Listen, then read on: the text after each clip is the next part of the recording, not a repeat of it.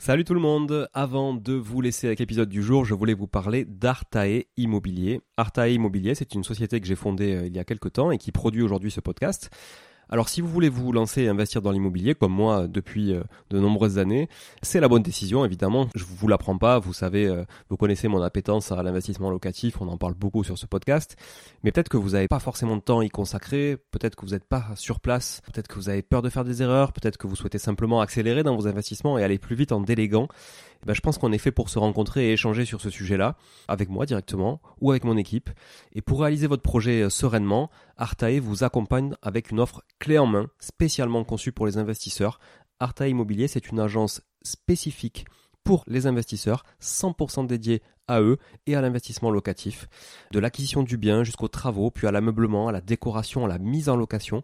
Vous êtes guidé, conseillé, accompagné de A à Z par notre équipe de pros que je recrute personnellement, et croyez-en mon exigence, je recrute que des gens compétents et composés surtout d'investisseurs aguerris ou s'ils le sont un peu moins, que je forme moi-même aussi au métier de l'investissement immobilier.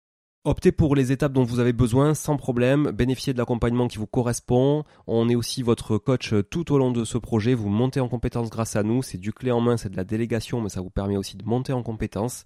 Vous pouvez nous confier la recherche du bien, vous pouvez nous confier euh, uniquement les travaux, l'ameublement, la déco. C'est vraiment un accompagnement et un service sur mesure. Alors si vous voulez en savoir plus, n'hésitez pas à vous rendre sur le site euh, artae.imo, vous trouverez quelques informations à ce sujet. Sur le site également aussi investiratoulouse.com pour ceux qui voudraient investir en région toulousaine, mais on n'est pas basé qu'à Toulouse, donc on peut aussi vous accompagner ailleurs. Euh, mais ça vous permettra de, voir un petit peu la qualité aussi de, de réalisation qu'on peut produire pour votre compte. Et puis aussi à nous suivre évidemment sur Instagram, Arta Immobilier, très simple, ou sur LinkedIn Arta Immobilier. On partage aussi pas mal de réalisations qu'on fait, en tout cas pour le compte de nos clients. Et puis n'hésitez pas à nous contacter, à contacter notre équipe pour échanger autour de votre projet directement par email à contact artae, a r t a e, .imo, i 2 m o tout simplement. Voilà, l'équipe se fera un plaisir d'échanger avec vous sur euh, votre projet d'investissement et de vous accompagner tout au long de ce projet crucial pour se créer un patrimoine et s'enrichir et c'est ce qu'on essaie de faire tous ensemble en animant ce podcast ou en l'écoutant aussi euh, chaque semaine. Voilà. Merci encore d'être là. À très vite. Je vous laisse avec l'épisode du jour. Ciao ciao. Et non, désolé, pas de générique Money aujourd'hui. Mais bon, peut-être que vous en aviez un peu marre aussi d'entendre ce générique, donc ça fera pas de mal, puisque vous vous apprêtez aujourd'hui à écouter un épisode dans lequel je suis intervenu en mode guest. Le mode guest, c'est quand j'interviens en tant qu'invité au micro d'un autre podcasteur. Ça vous permettra d'en savoir plus sur moi en découvrant des choses que je ne partage pas forcément ici sur Money mais que j'ai dû partager ailleurs dans d'autres interventions. À la fin de l'épisode, n'oubliez pas de vous abonner si ce n'est pas déjà fait et à rédiger un avis 5 étoiles sur Apple Podcast et Spotify pour Monetary, bien sûr, mais également pour le podcast sur lequel j'ai été l'invité. En attendant, je vous souhaite une excellente écoute. Bonjour à tous, bienvenue dans ce nouveau Finari Talk. Euh, les Finari Talk, qu'est-ce que c'est? C'est des, des, conférences durant lesquelles j'échange avec des experts sur des sujets hyper précis. donc aujourd'hui, j'ai le plaisir de recevoir Julien Calamotte. Bonjour Julien. Bonjour Mounir. Bonjour à tous. Merci, merci de prendre le temps euh, d'être avec nous aujourd'hui. Julien, le sujet qu'on va qu'on va aborder, c'est un sujet qui est qui plaît à beaucoup de Français, c'est l'immobilier locatif euh, et c'est l'immobilier locatif rentable surtout. Mais avant de avant de, partir dans le vif du sujet, peut-être que tu peux euh, tu peux euh, présenter un peu ton parcours et, et, nous dire voilà qui tu es. Ouais, avec plaisir. Donc Julien Calamotte, mon parcours il est assez atypique, comme beaucoup d'entrepreneurs et d'investisseurs. Donc, euh, pour la faire courte, euh, moi j'ai fait, euh, j'ai grandi en région toulousaine, j'ai fait quelques études au Canada, sciences politiques à l'université de Montréal. et puis de retour en France, j'avais envie de, de, de, travailler dans le marketing, ça m'avait toujours attiré. Donc j'ai commencé par travailler dans l'e-marketing, c'était les balbutiements de, du marketing digital, loin de ce qu'on peut faire aujourd'hui. Donc on s'éclatait quand même pas mal. C'était l'époque où on pouvait tordre les moteurs de recherche comme on voulait, et donc on va dire correctement gagner sa vie avec du référencement naturel et grâce aux algorithmes de Google. Donc ça, c'était la première chose. Et puis j'ai vite entrepris. Au bout de 2-3 ans, euh, j'ai créé quelques boîtes. J'en ai craché pas mal aussi. Euh, enfin, pas mal. Non, j'en ai vraiment craché une, à vrai dire. Et, euh, j'en ai revendu d'autres. Euh, voilà, donc c'est un profil un peu atypique entre salar toujours oscillé entre salariat et, et entrepreneuriat, avec un démarrage dans l'immobilier en 2010, la première acquisition d'un studio meublé en hypercentre de Toulouse, qui est la ville dans laquelle j'habite. donc deux ans après mon retour de Montréal. Et, et voilà. Et depuis, depuis, j'ai fait pas mal d'autres choses, un peu d'immobilier, mais pas trop pendant quelques années. Puis je m'y suis remis très fortement euh, fin 2017, début 2018. Euh, je pourrais l'expliquer peut-être un petit peu tout à l'heure, mais euh, voilà, avec une stratégie assez agressive, une accélération assez assez forte, voilà, qui, qui, qui, qui, qui a impliqué quand même pas mal de, de, de questionnements, notamment pour aller chercher du levier bancaire, etc., qui est un peu le nerf de la guerre. Quoi. Hyper intéressant. D'ailleurs, l'agressivité, ça vient peut-être du poker, qui est un jeu un jeu où il faut être agressif et il faut euh, en permanence calculer les probabilités de, de gain, l'espérance de gain levée. Ouais, euh, en fait, c'est un peu c'est un peu effectivement. Euh, donc ouais, j'ai joué au poker effectivement pendant pas mal d'années. Euh, donc j'ai j'ai beaucoup beaucoup joué au poker quand j'étais étudiant. C'était mon activité principale officieuse. Euh, j'ai fait quelques tournois un peu dans le monde aussi. voilà, beaucoup joué sur du multitabling avec des trackers donc sur sur internet euh, est plutôt assimilé comme un, un, trash talker à la table et, euh, et, et donc un joueur assez euh, assez agressif. Assez agro. Euh, voilà, assez agro, exact, exactement. Mais agro, voilà, agro, agro, on va dire agro modéré, hein, pas loose agro euh, non plus. Euh, pas déjà. ouais, mais voilà, donc euh, pas pas partir en tilt non plus au moindre truc. Mais par contre, voilà, ça m'a ça m'a quand même pas mal forgé. Ça m'a aussi apporté un rapport à l'argent qui est différent de celui que j'avais avant de commencer à jouer au poker. Puisqu'il faut hmm. être capable quand on joue au poker quand même de déconnecter, de se déconnecter totalement de la valeur de l'argent parce que si on commence à dire que ce qu'on est en train de miser ça représente tel ou tel objet ou tel ou tel rêve, bon, en fait on se déconnecte un peu de, de la chose. Voilà. Donc, euh, ouais, ouais c'était une bonne période de ma vie. ça fait un petit moment que j'ai plus trop joué, par contre. Top. D'ailleurs, il y a beaucoup de joueurs euh, poker qui sont recyclés dans la crypto. Euh, Donc euh, voilà, on les salue et c'est euh, c'est assez intéressant parce que c'est un peu les mêmes types de profils. Juste avant Isabelle, de... Isabelle Mercier, là, qui était le poker pro d'ailleurs, la première euh, canadienne québécoise, qui s'était convertie dans la crypto il y a peut-être maintenant 10 ans déjà. Bah même le, le, fondateur de Ledger, hein, pour ceux qui connaissent, il a joué au poker. Bon, c'était pas son activité principale, mais il a été, euh, il a eu une carrière euh, notable. Juste avant de rentrer dans le, dans le vif du sujet, euh, pour ceux qui ne connaissent pas encore Finari, si ça existe, je sais pas. Euh, voilà ce qu'on a fait pendant que vous étiez à la plage, à la piscine. On a bien travaillé cet été. On a sorti plein de choses. On a communiqué plus ou moins dessus. Pour ceux qui sont attentifs, vous l'avez évidemment vu. Donc, euh, sans rentrer dans le détail, on vous affiche maintenant vos dividendes, votre exposition sectorielle, votre exposition géographique. On a complètement revu la page emprunt. Euh, si vous avez des emprunts, vous allez voir plein, plein de nouveautés là-bas. Donc, allez, allez bien voir. Et on a revu aussi l'estimation immobilière. Donc, maintenant, normalement, vous devriez recevoir régulièrement des, vous devriez voir beaucoup de variations sur, sur l'immobilier. Donc, ça tombe bien qu'on soit avec toi, Julien, parce que toi, tu dois en avoir énormément. Euh, et aussi, la grosse nouveauté qu'on vous prépare, c'est l'application Finari. Donc, si vous n'avez pas encore précommandé l'application qui va sortir donc dans, dans, quelques semaines, vous pouvez le faire maintenant. Donc, on vous a mis deux QR codes, iOS ou Android. Vous pouvez le flasher. Ça vous emmènera sur l'App Store et vous pourrez précommander l'app. Donc, je vais le laisser à l'écran quelques instants. N'hésitez pas à, à, à précommander l'app. Comme ça, vous l'aurez dès le jour de la sortie. C'est évidemment gratuit, mais vous aurez l'app dès qu'elle sera sortie. Vous pourrez tester les nouveautés. Ce sera vraiment l'application. Ce sera vraiment un complément au site. Donc, il y aura des choses qui sont exclusives à l'app. Donc ça sera vraiment hyper important de l'avoir. Euh, donc allez-y, n'hésitez pas. Je laisse encore quelques secondes. Et puis, et puis on va y aller. Puis on va y aller. Hop, ça montrera tout à l'heure. Et voilà, on se retrouve tous les deux, Julien. Top, bah, écoute, on va rentrer dans le, dans le vif du sujet. Euh, est-ce qu'on peut commencer tout au début de ton aventure immobilière? Est-ce qu'on peut commencer euh, avec ton premier investissement immobilier?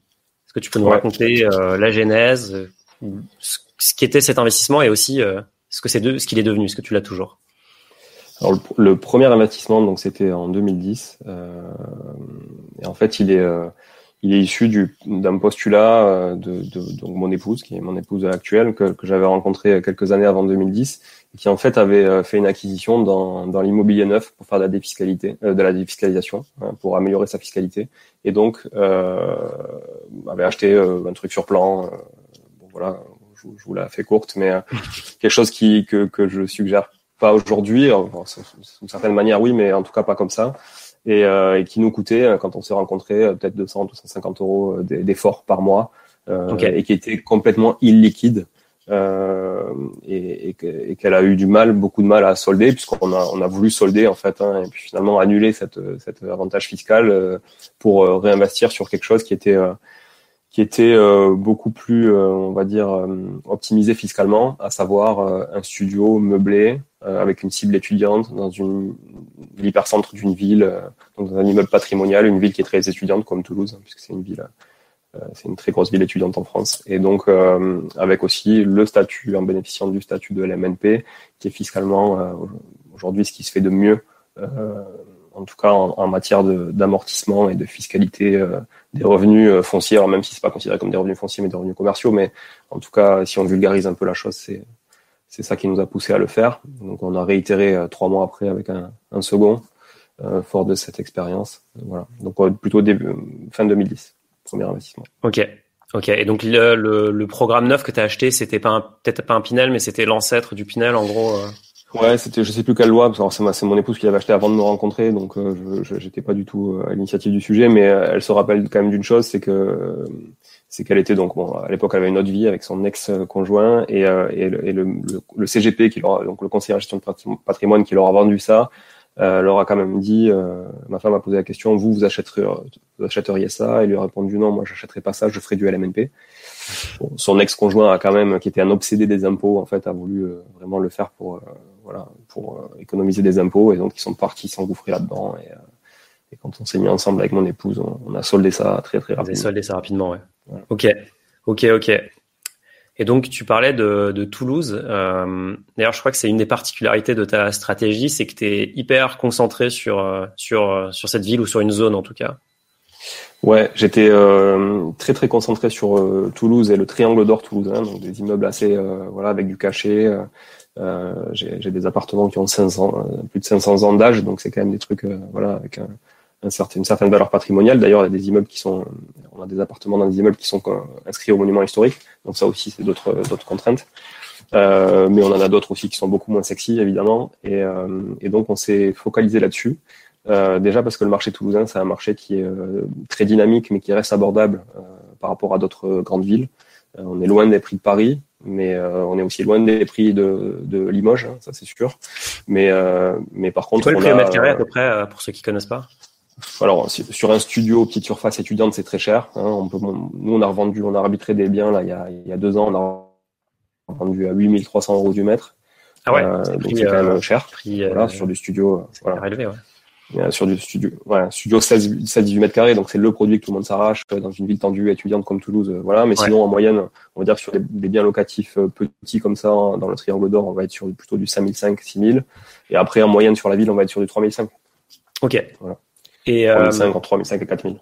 Et déjà, euh, ce qu'on, enfin, il y a beaucoup de gens qui veulent se lancer dans l'IMO, ils se disent oui, mais les prix ont déjà tellement monté que euh, je suis un peu le, je suis le, le dindon de la farce. C'est moi qui achète le top du marché. Est-ce que déjà à l'époque on disait ça de Toulouse? Est-ce que les gens disaient déjà c'est cher, ça a monté, etc. Je pense que ça se dit toujours dans toutes les villes. En fait, euh, Et historique, historiquement, le, le, marché est toujours haussier. Hein, c'est un peu le même constat qu'on fait sur la bourse. Euh, c'est toujours haussier historiquement sur le long terme. Euh, après, oui, il y a des swings. Donc, faut, faut, faut, voilà, c'est sûr que si on achète en haut, du, en, haut de la courbe et qu'on doit arbitrer trois ans après et qu'on est en bas de la courbe, même si c'est une variation de 5 ou 6 points, bah, forcément, ça, on, on, va se rappeler que de ça. Quoi. Euh, après, nous, euh, nous, on a fait de, de, beaux arbitrages avec des belles plus-values sur une détention de plus de 10 ans de ouais, 9-10 ans. Euh, et on a aussi fait des arbitrages sur des tensions de deux ans qui ont été bénéfiques parce que le marché était porteur. Après, ça aurait pu être le contraire. Maintenant, sur une stratégie à long terme, euh, si on peut se permettre de, de, garder à long terme et de pas arbitrer, euh, je dirais que la sécurisation sur l'immobilier, dans une ville en tout cas dynamique comme Toulouse, avec une industrie aéronautique assez forte, beaucoup beaucoup d'écoles, d'universités qui sont quand même à ses côtés, il y a voilà, il y a peu de risques. Euh, J'irai pas faire ça euh, à Saint-Etienne aujourd'hui. Voilà. Euh, après, on n'a rien contre les gens à Saint-Etienne. Hein, après, non, mais il y a des villes. C'est la première ville qui me vient où il y a, il y a vraiment quand même euh, une décroissance des prix depuis quelques temps. Voilà. Mais après, j'ai pas, on n'a pas investi que sur Toulouse. Hein. On a investi aussi un petit peu en dehors sur des villes qui sont à 30-40 km de Toulouse, mais qui restent proches et accessibles du bassin d'emploi toulousain et du bassin étudiant toulousain, qui sont quand même okay. Ça marche. Et du coup, la stratégie euh, Calamotte aujourd'hui, c'est quoi C'est quoi la, c'est quoi la méthode? Qu'est-ce que, Qu'est-ce que tu cherches comme bien? C'est quoi, c'est quoi ce que tu sais parfaitement faire et, et que tu as Je crois que tu m'avais dit que tu avais acheté 10 appartements, 10 appartements en 12 mois.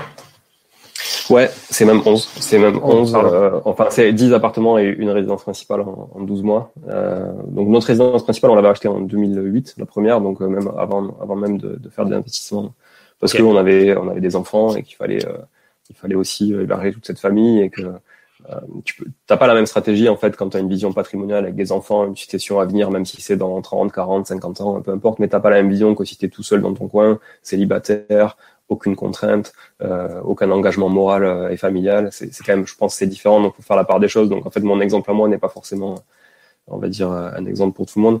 Mais euh, nous, notre stratégie, c'était de faire du patrimonial. Et en fait, la première chose qu'on s'est dite euh, en 2010, quand on a quand on a investi, c'est de se dire, je, on va acheter quelque chose où on pourra y mettre nos enfants quand ils feront leurs études. Bon, c'est clairement un discours bullshit. Où en fait, c'est un truc que tu fais jamais. Euh, parce qu'on n'a jamais mis nos enfants, et pourtant ils ont eu des appartements, ils sont allés faire leurs études, soit à Bordeaux, soit à Toulouse, euh, mais finalement euh, ils n'ont jamais mis un pied dans nos appartements. Euh, et on a loué l'appartement de quelqu'un d'autre. donc, donc au, final, c'est pas du tout le, parce que ça se goupille jamais en fait, les beaux ne se goupillent jamais.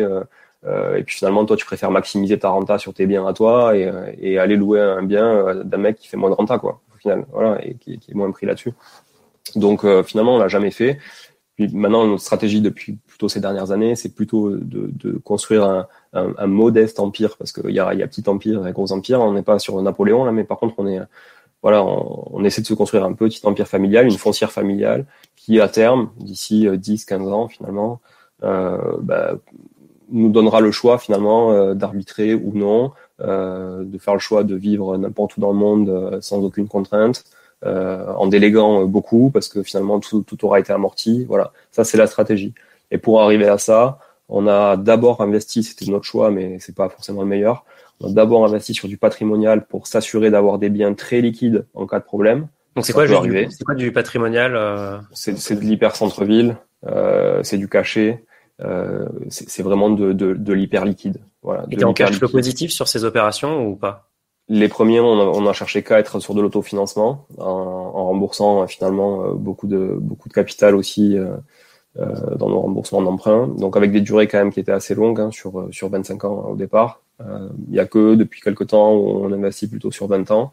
et après, on, ce qu'on voulait, c'était un juste équilibre finalement entre notre effort qui devait être de zéro, quoi, en autofinancement. Quand je dis autofinancement, il faut que ça comprenne les charges, il faut que ça comprenne euh, la cote-part du, du, du, foncier euh, à minima. Voilà. Il faut, faut pas juste que ça comprenne la mensualité de crédit, évidemment. Sûr, ouais. Donc, euh, sinon, on n'est plus, on n'est pas vraiment en autofinancement. Et après, dans une seconde étape, on a, on a cherché à, à, aller chercher un peu plus de cash flow. Et là, il a fallu sortir un petit peu des triangles d'or parce qu'il faut pas se voiler la face sur Toulouse Hypercentre. C'est très compliqué euh, mm. d'aller chercher du cash flow. Euh, et là, on est sorti un petit peu pour diversifier notre euh, notre stratégie vers des villes un peu plus périphériques, qui sont peut-être un peu moins liquides, mais pas vraiment plus au final vu la tension du marché actuel, euh, mais qui par contre permettent de se faire des rentabilités euh, intéressantes. Mais on se rend compte qu'au final, c'est quoi les rentabilités intéressantes pour toi? On est sur 11-12% à peu près brut. Ça c'est ça, c'est un. Tu peux donner par exemple un, un bien euh, qui euh, tombe dans cette catégorie. Donc et c'est quoi le nom ouais. de la ville aussi si tu veux? Bah, la ville, la ville, il y en a qui vont me haïr quand je vais dire ça parce qu'il y en a qui aiment bien cacher les villes. Moi, j'ai pas trop de problème. Je trouve que ça rend le marché plus haussier quand on en parle. Mais euh, la ville, elle s'appelle Montauban, donc elle est à, à, à, on va dire 35 minutes de Toulouse. Euh, il y a une gare LGV euh, qui va relier Paris directement euh, d'ici 2028. C'est loin, hein, 2028. Hein, ouais, mais c'est demain aussi, donc. Euh, voilà. Ça a été acté. Euh, donc euh, c'est une ville qui est très belle au niveau patrimonial, qui ressemble beaucoup à Toulouse. Donc il y a des très beaux immeubles avec de la, belle pierre. Euh, et aujourd'hui, on est sur des prix alors qui ont bien augmenté, mais on est en dessous de 3000 euros du mètre carré hein, sur de la petite surface. On est plutôt même à 2005 rénové à neuf. mais on arrive à trouver des biens quand même bien, bien en dessous de ça, parce qu'on a une activité de marchand de biens à côté qui nous permet d'avoir un sourcing quand même intéressant sur de l'achat en volume. Euh, et, euh, et, cette ville-là, on est allé chercher des rentabilités. Euh, je prends un exemple, par exemple, on, on a pu trouver des, des appartements à, à 45, 5, entre 45 et 50 000 euros que tu peux louer entre 550 et, 600 euros par mois. Ouais. Donc euh, voilà, ça te fait une renta euh, supérieure à 10, à 10, points brut, c'est quand même intéressant. C'est clair. avec des biens qui sont pas dégueulasses, hein, enfin des trucs où, sur lesquels nous on, met quand même beaucoup d'efforts dans, ce qu'on fait sur les biens. Si, certains d'ailleurs suivent ma page sur Instagram, je partage quelques quelques réalisations, quelques rénaux et on essaie de faire les trucs de manière assez propre. Quoi. On va mettre le, le, compte en, en commentaire. Euh, le bien, tu disais rénover à neuf, c'est-à-dire que toi, tu achètes que des choses qui sont, euh, je veux dire, que des poubelles, tu achètes que des trucs qu'il faut complètement refaire. C'est là où tu fais ta marge finalement, enfin, c'est là où tu vas chercher de la perf? Alors, c'est sur la stratégie de marchand de biens, mais on va pas parler de, de ce côté-là. Oui, ça c'est évident, c'est clair, c'est ce qu'on cherche.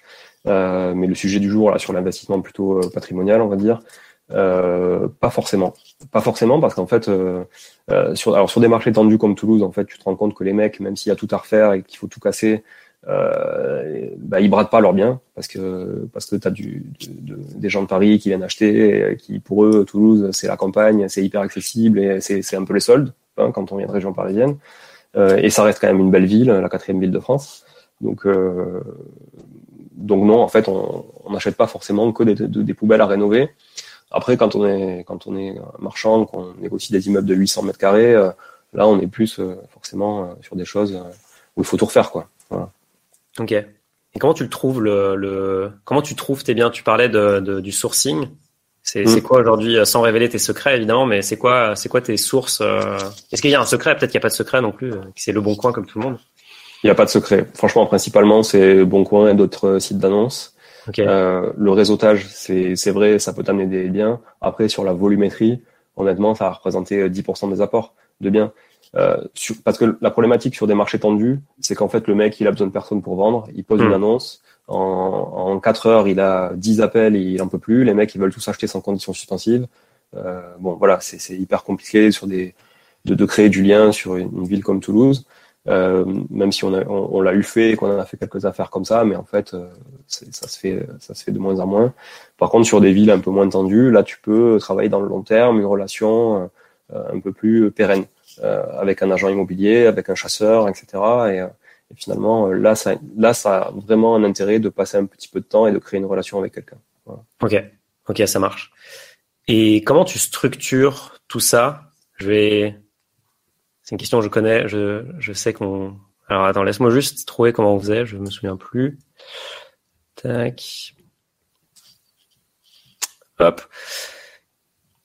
Donc, comment tu structures ton patrimoine? Et je vais juste montrer un, un slide parce que je pense que sinon on, on va vite se perdre. Donc peut-être parler de la structuration de ton patrimoine et comment peut-être ça aussi ça te permet de bah, d'aller un peu plus loin que la fameuse euh, barrière d'endettement des 35%. Je, pense que c'est une question qui est, qui, qui, qui, qui euh, que beaucoup de monde se pose. Alors le, premier choix qu'on a fait, encore une fois, on, ne divulgue pas de conseils, hein, c'est juste du partage d'expérience. Euh, c'est juste du partage, pas de conseils.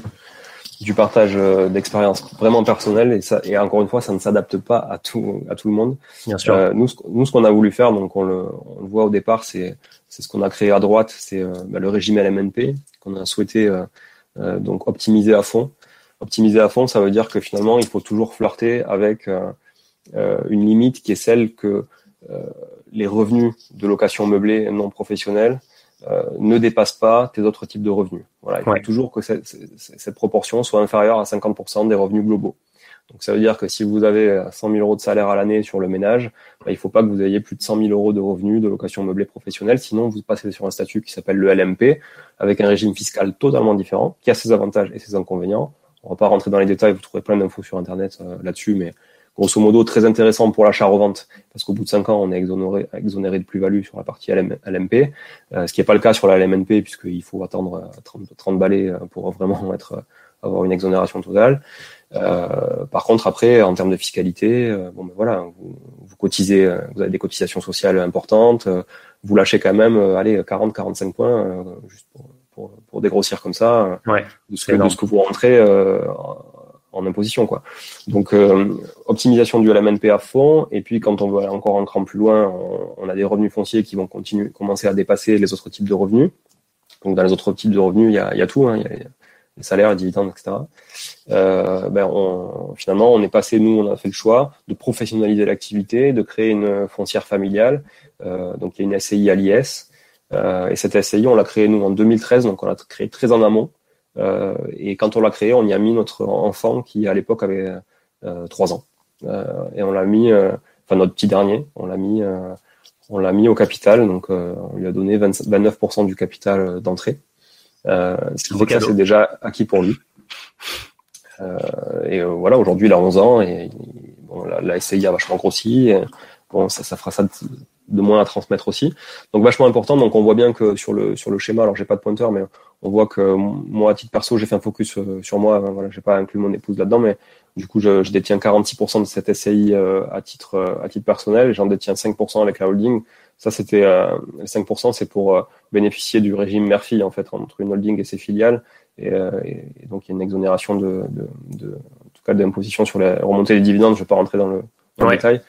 Euh, qui est intéressante. Et puis surtout, ça, ça me permet d'injecter du cash de la holding donc euh, dans, dans les, la SCI familiale pour m'en servir d'apport et de levier pour aller continuer à emprunter. Euh, ces, ces, dividendes de la holding, ils peuvent remonter d'une société de, de marchand de biens euh, dont je suis actionnaire à 50%, hein, qui, donc on est deux associés, qui fait cette année on va faire un million de chiffres de, de revente. Voilà, donc c'est c'est quand même il y a un peu de volumétrie avec voilà, ah, c'est énorme. Un peu, un peu de dividende puisque c'est c'est pas l'activité principale de mon associé et c'est pas la mienne. Donc en fait, euh, on va dire que c'est de l'argent de poche à la fin, donc on, peut les faire remonter facilement. Euh, attention, un million trois, c'est enfin un million deux, c'est c'est c'est le chiffre, hein, c'est pas le c'est pas le résultat. Mais euh, voilà, les marchands peuvent calculer le, les marges moyennes des, activités. Et, euh, et une autre société de marchand de biens où là, je détiens à 90% avec la holding et à 10% à titre perso. Donc euh, finalement, c'est une SASU déguisée, mais on est deux actionnaires qui est moi en personne physique et moi en personne euh, morale. Euh, où là, je fais des plus petites opérations, mais tout seul, qui sont financées en fonds propres. Voilà. Donc plutôt voilà j'achète un bien un bien cash euh, donc ça va vite euh, ça me permet d'acheter euh, avant les autres aussi sans conditions suspensives voilà et, de ah, faire quelques petites opérations tu es prêt à te positionner sans enfin tu t'es prêt à enlever les enfin, ouais, sur... pas demander de conditions parce que en même temps, t'as pas d'emprunt à demander, donc euh, a priori. Donc il n'y a pas de conditions sur l'emprunt. Après, s'il y a une division à faire et tout ça, oui, il faut des conditions à l'urbanisme, etc. Mais euh, ça, les, finalement, les, les, les vendeurs l'entendent aussi euh, un petit peu plus. Et puis en fait, comme ils maîtrisent pas forcément les sujets, on peut leur mettre quand même quelques conditions assez facilement. Et, et, après, il y a toute la partie donc de la holding qui, qui, qui, aussi remonte des dividendes par la, la partie private equity et obligations obligations amortissables. Donc du coup, euh, les obligations amortissables, grosso modo, c'est que je prête euh, via la holding de l'argent à des sociétés qui en ont besoin. D'ailleurs, mhm. beaucoup, de beaucoup de promoteurs immobiliers qui vont finalement euh, financer leurs fonds propres via des levées de fonds pour aller chercher du levier bancaire après auprès d'une banque. Et tu fais ça via des plateformes ou comment comment tu trouves ces gens-là? Ouais, via, via des plateformes. Ouais, c'est quoi trucs-là? Euh, Wicid, principalement. Ok, Wicid. Euh, Wicid, qui est une, bah, qui est une boîte euh, locale, toulousaine. Euh, Pas du chauvinisme du tout, mais j'ai commencé à investir chez eux dans des startups, euh, dans la tech il y a, en 2015, et du coup, je suis resté après, quand ils ont développé la partie immobilière. et puis du private equity, donc là, par contre, je suis en direct, donc actionnaire en direct. voilà, donc... assemblée générale, etc. directement. Et là, j'investis dans des boîtes qui sont soit en phase, on va dire, d'amorçage. Donc, on est plus dans de la startup avec du risque, euh, qui vont lever 300, 400 000 euros. Donc on est plus dans des phases de seed. Et après, euh, euh, je peux investir aussi. La dernière investissement que, que je suis en train de déboucler, c'est une boîte qui fait plus de 100 millions d'euros, donc elle est déjà elle déjà pignon sur rue, euh, plusieurs années d'existence, etc. Et où là, je vais avoir une infime partie du capital. Euh, par contre, c'est une boîte, voilà, où il y a une perspective assez importante de de faire voilà du fois entre x5 et x10 sur les trois prochaines années euh, vu la dynamique du, marché. C'est pas Finari, mais mais mais, mais j'aurais vraiment aimé euh, faire partie du premier tour de Finari, mais peut-être le second. Peut-être le second, peut-être le second. Et d'ailleurs, c'est incroyable, c'est une transition excellente. Parce que du coup là, enfin déjà peut-être pour préciser, tu t'es pas réveillé une nuit et tu t'es dit tiens c'est voilà le schéma, je le vois dans ma tête, euh, je le dessine et ensuite je le fais. Tu t'es entouré, enfin as travaillé peut-être avec euh, un comptable, un avocat, un fiscaliste. comment comment t'es comment comment c'est né ce parce que c'est hyper complexe quand même là. Enfin, ça, tu l'expliques de façon hyper claire, mais on, ne se réveille pas un matin en, se disant on va faire ça. Non, non. Après, j'ai toujours été euh, euh, entrepreneur dans l'âme, mais je me suis toujours intéressé au, maillage en fait des plus grosses entreprises et des plus gros entrepreneurs. Et, j'ai en fait j'ai toujours essayé de l'appliquer à ma modeste échelle. Et au final, tu te rends compte que ça fonctionne quand même, que tu as un patrimoine de, euh, quelques centaines de milliers d'euros ou que tu as un patrimoine de, plusieurs dizaines de millions d'euros ça fonctionne. Euh, après, c'est la manière dont tu vas ventiler ton patrimoine, dont tu vas prendre du risque, etc. Euh, mais euh, au final, ça, ça, ça, fonctionne très bien. Et, euh, et, donc je me suis pas mal documenté tout seul. Euh, je fais souvent valider à mon expert comptable aussi, mais je me suis jamais trop finalement euh, fait accompagner d'un fiscaliste euh, ou voilà ou d'une aide sur le sur la partie juridique en dehors de mon expert comptable qui maîtrise quand même bien le sujet parce que lui-même est quand même investisseur immobilier aguerri. Donc ça marche. Et du coup, tu as des livres à recommander sur sur le sur sur ce sujet, des livres, des blogs, des sites. Enfin, si tu as des sources, n'hésite pas à les partager. Bah, c'est plus des livres sur le mindset en fait, moi qui m'ont quand même euh, boosté pas mal. Bon, il y en a qui sont connus, en fait, on retrouve toujours les mêmes hein, de, de Millionnaire Fastlane, donc l'autoroute du millionnaire euh, de MJ de Marco, qui franchement ouvre l'esprit sur le fait qu'en fait du cash au niveau mondial, t'en as partout, euh, qu'il se passe des trucs dont t'as même pas idée, euh, avec des, des, des, des, volumes de cash impressionnants. Et en fait, tu te dis ok, ça, ça, ça te fait te dire c'est accessible à, à, tout le monde et je peux le faire. C'est plutôt la partie mindset. Euh, voilà, bon, père riche, père pauvre, c'est un classique, euh, mais bon, classique, c'est hyper, romancé. Hein, les deux sont euh, américains. ouais, c'est un peu le problème américain, mais bon, c'est voilà. c'est plus, c'est plus pour t'ouvrir l'esprit, je pense. C'est ça. Après, sur du concret, moi, j'aime beaucoup. bon, les livres théoriques, c'est assez facile. Hein. Tu prends le Bodac, bah, t'as voilà, hein, t'as toute la fiscalité, elle est écrite, l'imposition, etc. C'est, c'est lourd à lire, mais au moins, il y a que ça de vrai. Ça, c'est la vraie bible. et après, sinon, j'aime beaucoup lire les expériences de, d'investisseurs parce que au final, il y a qu'en échangeant avec des gens qui l'ont déjà fait et qui l'ont fait encore plus fort que toi que, que, que tu peux grandir. Et, euh, et donc j'essaie de m'entourer euh, un petit peu de, de, de gens comme ça, d'aller à quelques événements. Euh, voilà, même si je suis pas forcément toujours à l'aise sur les événements, tout ça, mais voilà, j'aime bien quand même m'entourer de, de, gens et pas que des investisseurs immobiliers, des, des, entrepreneurs. On apprend beaucoup avec des entrepreneurs qui ont voilà, qui ont réussi, qui ont, qui ont bien gagné bien gagné leur vie, qui ont craché des boîtes aussi. C'est important de, de discuter d'échecs avec beaucoup de gens aussi, pas que des réussites c'est là qu'on apprend finalement le mieux et qu'on peut éviter soi-même d'en faire euh, au maximum. C'est hyper important et d'ailleurs c'est ce qu'on essaye de faire chez Finari avec la communauté et avec ce genre de talk, c'est de c'est euh, c'est vraiment de, de qu'on échange euh, nos expériences parce que voilà, je pense que quand on va voir sa banque, on sait très bien que le conseil qu'on va obtenir, il n'est pas indépendant, il n'est pas très bien intentionné, pas toujours en tout cas. Alors qu'ici, voilà, on échange entre particuliers et je pense que ça a beaucoup plus de valeur et je pense que ce que tu nous racontes là est finalement euh, beaucoup plus intéressant que si tu avais un intérêt à nous vendre quelque chose. Là, tu n'as rien à nous vendre, tu partages ton expérience et je trouve ça, je trouve ça top. Et du coup, ça m'amène à ma prochaine question et ensuite on commencera le Q&A. Donc n'hésitez pas à poser vos, vos questions euh, dans la dans la partie dédiée. Euh, en quoi Finari finalement ça t'aide à, à, à suivre ton patrimoine et euh, enfin ouais comment ça comment ça t'aide aujourd'hui? Bah, je, je, vais pas être très, euh, très original, mais en fait, je, comme tout le monde, je, je, j'avais des tableaux Excel dans tous les sens. Et d'ailleurs, on en parlait avec, ma famille hier et une tierce personne et qui disait non mais Julien, il a des tableaux Excel dans tous les sens, il adore ça, c'est son truc. Euh, voilà, il, pilote tout. Euh, parce que j'aime bien les chiffres, les stats, etc. C'est peut-être le côté poker qui, voilà, qui, qui, qui est, en moi. Et donc je gérais un fichier pour ci, un fichier pour ça. J'essayais de, j'essayais de tout consolider, mais en fait, euh, t'arrivais à rien connecter. la problématique, c'est la donnée en fait. C'est la problématique principale. En fait, un particulier esselé dans son coin, euh, euh, tu peux t'as pas accès à la même data que peut avoir accès à une boîte qui a développé, qui a des devs pour maintenir les algos, etc. Donc forcément, ce que vous avez fait avec Finari, honnêtement, ça m'a enlevé une épine du pied. Déjà, ça m'a fait gagner beaucoup de temps. Euh, ça a tout centralisé sur euh, un device euh, mobile et aujourd'hui avec l'application en plus, ça sera encore plus confortable. et puis surtout, au même endroit, je peux, je peux piloter à la fois toute ma diversification hors immobilier, mais aussi la diversification au sein de l'immobilier, parce qu'il y a aussi l'immobilier papier. Hein, on peut, voilà, il y a le papier, il y a l'immobilier voilà, il y a, les boîtes, il y a les investissements dans, les startups, en private equity.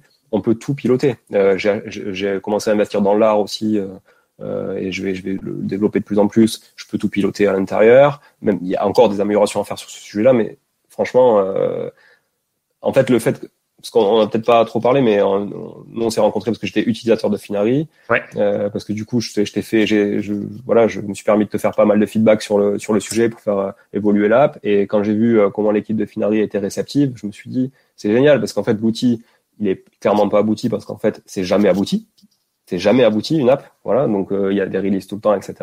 Mais par contre il est déjà largement suffisant pour gérer tout un patrimoine et suivre son, et piloter son patrimoine. Et en plus, il y a des nouveautés tout le temps et les mecs, ils sont ouverts, ouverts à la transfo, quoi, ouverts au retour, etc. Et j'ai trouvé ça génial, en fait, d'avoir une équipe aussi abordable, proche euh, d'un outil, plutôt que d'acheter un outil d'une boîte américaine. Euh, euh, voilà, j'en sais rien si ça existe, tu vois, mais avec qui tu peux pas discuter. Made in France. Non, c'est important. Et d'ailleurs, pour la petite histoire, le, la, la, page emprunt aujourd'hui, la majorité des enfin la majorité des choses qu'on a développées en fait c'était suite à tes retours. Donc bah, si, merci, vous avez si vous avez une nouvelle page en prend, c'est grâce à grâce à Julien qui m'a dit ça ça ça ça manque, c'est indispensable. Tout investisseur devrait regarder ça. Il a raison. Il a et d'ailleurs, le, le, le, TRI, on n'en a pas parlé, mais le TRI, c'est un truc hyper important que beaucoup d'investisseurs oublient et ils se focalisent trop par le cash flow, cash flow, cash flow, rendement brut, rendement net, peu importe comment on le calcule, mais cash flow, rendement. Et le TRI, moi, j'en suis la preuve.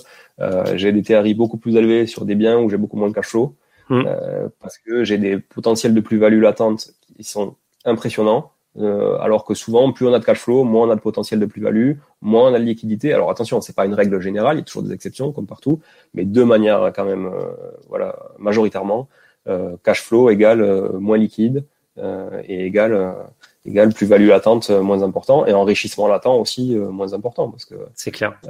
plus on emprunte sur une durée longue, moins on rembourse de capital et donc moins on s'enrichit passivement. Hein. C'est clair. Le TRI, pour, pour info, c'est le taux de rendement interne et c'est un, un, indicateur qui permet de comparer des investissements qui n'ont rien à voir, notamment euh, l'immobilier, euh, par exemple aux actions, parce qu'il prend en compte les flux. Et donc, c'est quelque chose qu'on affiche déjà dans l'immobilier, mais on va l'afficher bientôt dans partout. Donc, en gros, le TRI, c'est vraiment euh, le, l'indicateur qui permet de comparer ben, un investissement en art avec un fonds euro et avec un livret A. Donc, c'est, c'est un peu le... Souvent, en fait, quand vous allez voir des investisseurs qui sont très qui sont très avancés ou qui ont des très gros patrimoines euh, ou qui sont très pointus dans un sujet, c'est le seul euh, mot, enfin c'est le seul indicateur qu'ils vont regarder. Enfin c'est un des indicateurs clés, c'est vraiment le TRI. Clairement. Trop bien, trop bien, Julien. Euh, on va passer à la question, à la section, aux questions. Euh, tout à l'heure, on a parlé de livres intéressants, mais il y en a un quand même que tu n'as pas évoqué, c'est ton livre. Euh, et la bonne nouvelle, c'est que vous allez pouvoir le gagner si euh, vous faites partie des trois questions les plus les plus upvotes. Donc Julien a écrit un livre sur l'investissement immobilier. Euh, il, est presque, il, est presque, assorti aux couleurs de Finari, avec, de la, avec de la dorée, Qui a copié qui Je demande. qui a copié qui euh, Donc voilà, vous pouvez voter pour des questions. Donc soyez évidemment, euh, vous, pouvez voter. Ne vous créez pas des comptes et votez pour les vôtres, mais voilà, votez pour les questions que vous trouvez vraiment intéressantes. Comme ça, tout le monde profitera de réponses. Et les trois meilleurs, on vous recontactera après et on vous enverra un bouquin. Et avant de prendre les questions du, du chat, d'ailleurs, on va prendre les questions de la communauté. Euh, et la première question, euh, c'est, en fait, il a déjà répondu, c'était est-ce que tu as une RP Donc oui, mais je voulais un peu revenir dessus parce qu'on dit souvent, oui, on achète une RP, après c'est fini, on peut plus jamais emprunter. Euh, comment, est-ce que la RP finalement, elle a eu un impact et c'est quoi ton conseil euh, sur sur la RP S'il faut en acheter une, faut pas en acheter une, faut louer Clairement, euh, nous on a acheté une RP parce qu'on en avait besoin, voilà, parce que c'était, on avait envie de capitaliser, on n'avait pas envie de donner un loyer à quelqu'un d'autre. Euh, mais à l'époque, on n'avait pas le mindset d'investisseur qu'on a aujourd'hui, donc euh, la question s'était même pas posée. depuis, on a changé de RP, on a investi dans une RP beaucoup plus quali, beaucoup plus grosse, dans Toulouse, intramuros, etc. Donc pas du tout les mêmes, les mêmes sphères de budget. et on l'a fait quand même parce qu'en fait, toujours pareil, il y a cet enrichissement latent, on capitalise en revendant dans 5 ans, euh, ben, on, a voilà, on a capitalisé, on n'a pas laissé un loyer. Euh. Enfin, moi, aujourd'hui, euh, ne pas acheter sa RP, pour moi, c'est, pas envisageable. Après, pour certains qui sont plus, plus jeunes, qui sont pas encore posés, qui n'ont pas forcément de, visibilité sur 3 à 5 ans, bon, je peux comprendre. Après, nous, quand, tu commences à avoir une famille, etc., implantée, voilà. Et, et, j'achète des RP clairement pas pour bénéficier de l'exonération fiscale, de la revente, etc. Parce que c'est quelque chose qu'on ne fera jamais. Parce que mmh sur la première maison qu'on a achetée, on a fait des travaux dedans pendant qu'on y habitait, et je le referai plus jamais. C'est, tu peux pas déménager euh, tous les deux ans pour bénéficier de cette exonération euh, juste pour euh, tirer ce levier-là. Il y a d'autres moyens d'optimiser. Franchement, une RP, c'est là où tu dois bien te sentir, elle doit te plaire, et, tu dois capitaliser en fait sur le sur le moyen long terme. D'ailleurs, ça rejoint un peu ce que tu me disais, c'est que l'immobilier pour toi, c'est pas T'as pas envie d'empiler des biens, c'est c'est pas une finalité en soi, c'est plus un outil qui qui te permet d'atteindre un objectif. Ouais, clairement. Clairement, l'outil, en fait, moi je suis parti, en fait, j'ai, bon, j'ai pas hérité, hein, mes parents sont encore vivants, et tant mieux, parce que je, préfère qu'ils soient vivants plutôt que d'avoir hérité de quoi que ce soit. Euh, j'ai, j'ai, voilà, j'ai, bon. D'ailleurs, t'es en CDI, enfin, peut-être c'est important d'en parler. Ouais, euh, Tout à fait, ouais. j'aurais dû le dire dans la présentation, mais euh, voilà, moi aujourd'hui je suis en je suis en CDI, j'ai un poste salarié euh, dans une boîte dans laquelle je, je m'éclate avec des beaux challenges. Euh, voilà, effectivement, bah, ça, ça, me fait rencontrer, tu vois, passer des journées avec des mecs comme Sébastien Chabal. Euh, entre des gens, on fait des super trucs, des, des, des, beaux tournages autour de piscines. Franchement, on se régale, quoi. Et pour rien au monde, j'aurais envie de changer de job aujourd'hui. Donc, et en fait, je pense pas être trop mauvais dans ce que je fais. En plus, ça me plaît. Je vois pas pourquoi je sacrifierais mon job pour vivre de mes rentes immobilières aujourd'hui et me faire chier toute la journée. En fait, euh, voilà, aujourd'hui, j'ai le choix de faire les deux. Ben, en fait, je, je prends tout, quoi, parce que choisir, c'est un peu renoncer, et moi, j'ai envie de tout faire, donc euh, je, je, je, le, je le fais euh, tant que je peux le faire. Euh, l'immobilier, ça commence à être compliqué à gérer tout seul quand même, maintenant. Enfin, tout seul, quand je dis tout seul, c'est nous, avec mon épouse. Euh, donc, on va commencer à voir comment, dans quelle manière on peut commencer à déléguer. Mais quand tu délègues, bah, tu sais ce que c'est. Hein, de toute façon, quand tu es entrepreneur, déléguer, c'est le nerf de la guerre. Euh, mais c'est aussi le plus dur à faire.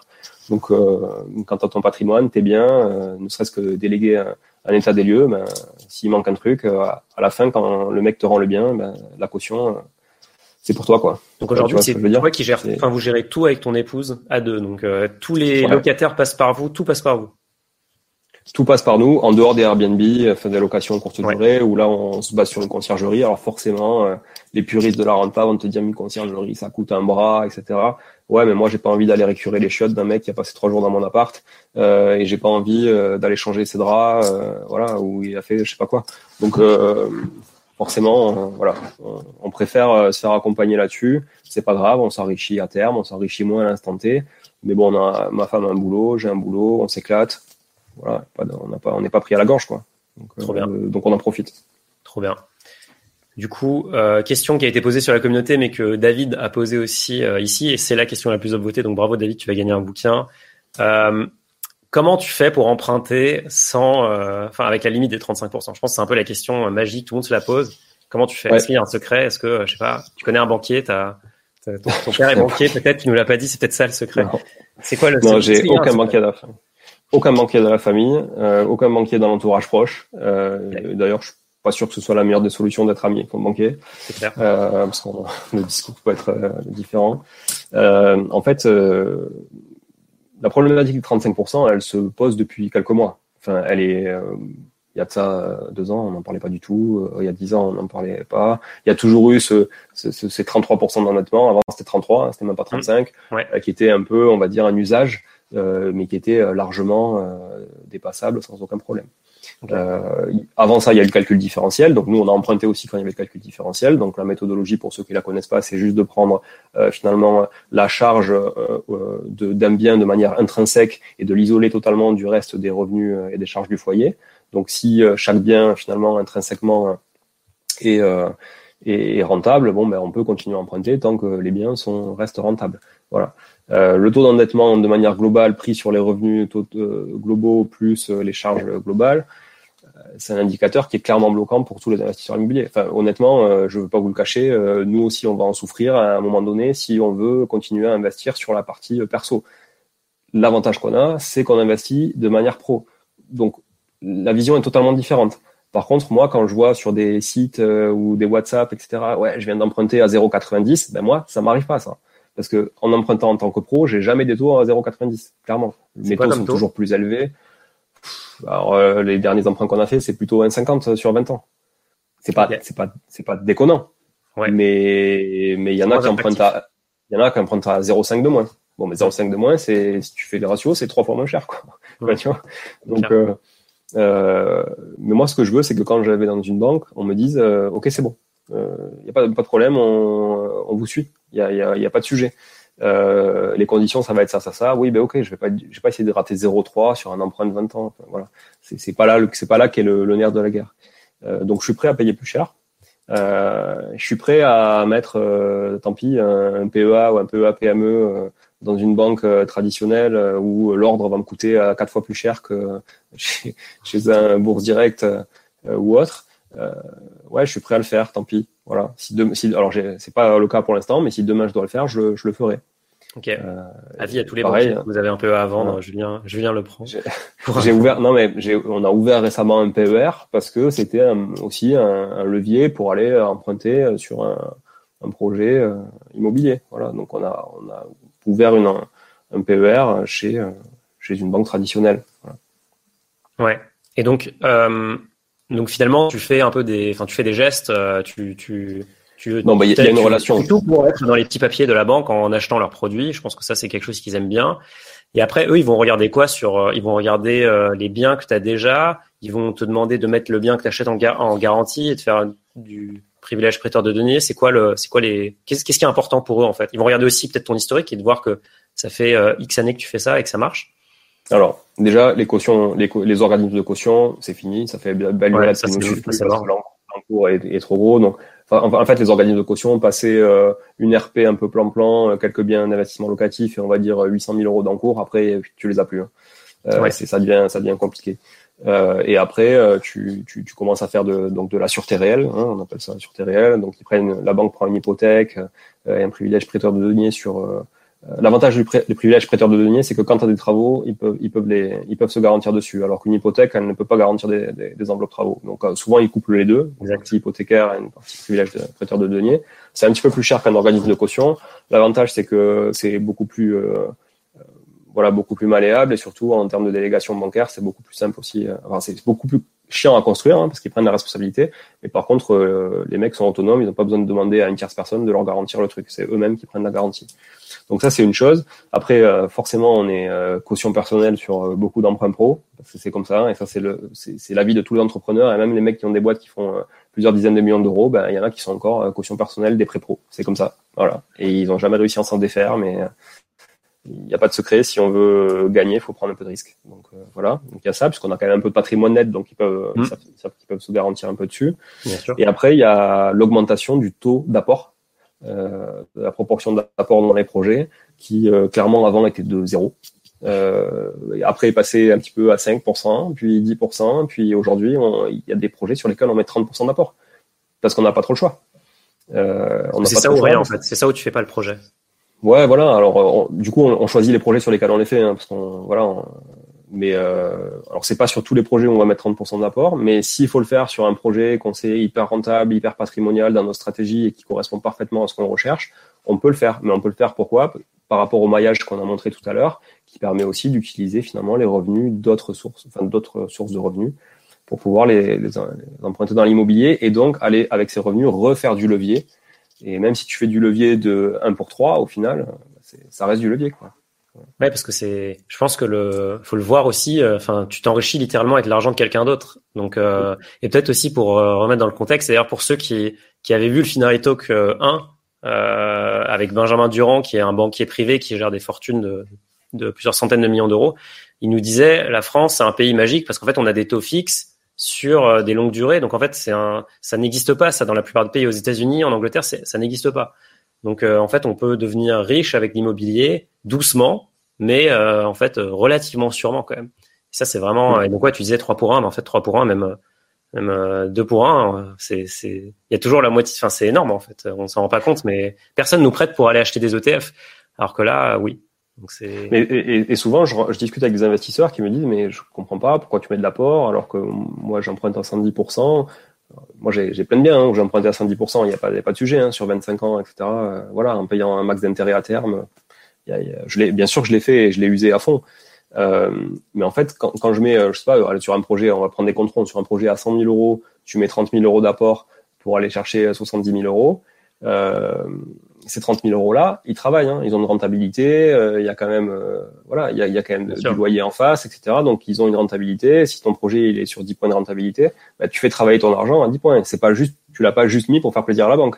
C'est c'est quand même un, de l'argent qui est placé. Alors certes, c'est beaucoup moins liquide que d'aller euh, solder une position sur sur une action totale, mais en même temps, est-ce que tu vas mettre 30 000 euros, quand tu mets 30 000 euros dans la bourse, bon, c'est pareil, tu les tu, tu les investis, tu les bloques pendant au moins un petit moment, quoi. Ouais, c'est clair. C'est clair. Top. Prochaine question. Vincent Dumont, tu aussi gagné un bouquin. Euh, Est-ce qu'il faut mieux commencer par un petit studio quitte à faire des erreurs ou alors il faut tout de suite investir dans un, dans un immeuble, dans un petit immeuble euh, pour euh, augmenter la rentabilité et peut-être aussi c'est maximiser son levier sur un premier projet? Donc est-ce qu'il faut commencer petit ou faut tout de suite y aller à fond? Moi, je commencerai petit. Et d'ailleurs, j'ai, euh, il m'arrive d'accompagner quelques investisseurs là, qui, qui, qui, voilà, qui me demandent quelques conseils, etc. Donc, je les accompagne dans leur euh, projet. Et j'ai un dernier exemple en date. C'était un premier projet d'un investisseur qui s'embarquait sur un immeuble de rapport à diviser, à transformer un immeuble commercial, à transformer en habitation, etc. C'était un projet à plus de 500 000 euros, euh, travaux compris. Euh, bon, mais clairement, il a dû faire marche arrière. Euh, il a dû faire marche arrière. Alors, je, lui ai suggéré aussi de faire marche arrière parce qu'il y avait des, raisons qui étaient un peu, un peu complexes. Euh, mais euh, mais c'était trop lourd. Et il s'est vite rendu compte qu'en fait, c'était trop lourd. Et il va revenir sur un projet euh, sur lequel il dormira beaucoup mieux le soir euh, et qui va le rassurer pour la suite. Et moi, je pense qu'il y a quand même une part de risque à partir sur un projet trop gros au départ, euh, à moins qu'on soit vraiment très bien accompagné, hein, c'est-à-dire qu'on ait beaucoup de gens autour de nous sur la partie travaux, mais aussi sur la partie juridique, etc. Mhm. Euh, donc je conseillerais de démarrer sur du petit pour se rassurer. Euh, mais on peut trouver du petit très rentable, on peut trouver du petit patrimonial aussi. Ça dépend vraiment de la stratégie de, chacun. Euh, moi, par exemple, j'ai pas d'immeuble de rapport à 100%, clairement. J'ai que des lots en copropriété. J'ai plus de la majorité d'un immeuble, donc ce qui me fait en fait tout décider, mais pas payer 100% des charges. C'est quand même aussi intéressant quand tu dois refaire une toiture, de te dire que nous, on a 60% de la copro. Donc 60%, en fait, est le droit du pétrole, clairement. Hein, tu vas à l'AG, euh, t'es comme ça, et en fait, euh, tout ce que tu décides toi, bah, les autres, ils n'ont pas le choix de, de le suivre. Euh, surtout qu'on est, on est à la fois en nom propre, à la fois SCI, donc euh, il y a une entité morale, une entité physique. On n'est même pas vraiment seul en facial sur la partie vote. et finalement, on décide de tout. Donc quand il a fallu refaire la façade, nous, ça nous a coûté 6 euros à chaque 10 euros investis. Quoi. Et, et l'autre problématique, je trouve, d'avoir des immeubles de rapport en entier, c'est qu'en fait, tu es propriétaire de tout, donc tu es responsable de tout. C'est-à-dire que si tu as un voisin qui fout le bordel à ton autre voisin qui est aussi, à son voisin qui est aussi ton locataire, bah, tu as un peu le cul entre deux chaises. Euh, et pour régler les problèmes, ça devient vite compliqué. Et quand tu es marchand de biens, tu te rends vite compte que tes immeubles, tu es aussi content de les avoir divisés et de les avoir revendus plutôt que mmh. d'avoir tout gardé. Euh, parce que quand tu vois le nombre de problématiques que chacun peut avoir derrière avec ses locataires et le mauvais, on va dire, la mauvaise ambiance dans un immeuble, bon, ben, tu préfère en avoir des fois un ou deux dans l'immeuble que, que, la totalité. Quoi. Ok, donc on commence petit. Next question. Vincent Le Galet. Donc on y a déjà répondu, mais Vincent, on t'offrira quand même un bouquin. C'est comment on dépasse les, les 35%. Donc en gros, euh, c'est il faut être investisseur pro, pas en perso. Euh, Anthony. Professionnaliser la, professionnaliser l'activité, ça, je trouve que un gage de sérieux aussi euh, euh vis-à-vis -vis de la banque. Euh, et, ça, et ça permet euh, d'aller même encore plus loin euh, sur des, des, projets de locaux commerciaux, des choses comme ça, qui sont qui est un univers totalement différent. Hein. C'est attention, on ne se lance pas dans les locaux commerciaux comme, comme on se lance dans l'habitation, mais c'est aussi un gage de sérieux de professionnaliser le truc et d'avoir un BP, un tableau de bord, un truc. Bien sûr, ouais. Une boîte quoi. Bien sûr. Alors, euh, Adèle, savoir quel était ton patrimoine avant de d'acheter ces fameux 10 appartements, enfin 11 appartements en un an? Et euh, est-ce que, enfin, quelle partie, enfin, combien de, à quel pourcent t'étais endetté déjà? Euh, Donc, avant d'acheter, parce qu'on avait déjà arbitré quelques trucs, on avait une résidence principale, donc qu'on a qu'on a soldé pendant cette année-là. Euh, une résidence principale et euh, on devait avoir euh, deux biens, deux biens. On avait deux biens. Voilà. Deux biens. Après on a rajouté cela, on a rajouté d'autres depuis. Voilà. Mais mais en fait on n'était pas très très endetté. On devait être ouais, je dirais à 25, entre 25 et 30 le taux d'endettement si on prend un taux classique, mais le calcul était différentiel, donc en fait, ouais, c'était moins important. Ouais. ouais. Ok. Question un peu technique de Charles. Euh, en LMNP, les amortissements comptables baissent fortement au bout de 5 à 10 ans. Est-ce mm. que tu conseilles de vendre les biens à ce moment-là?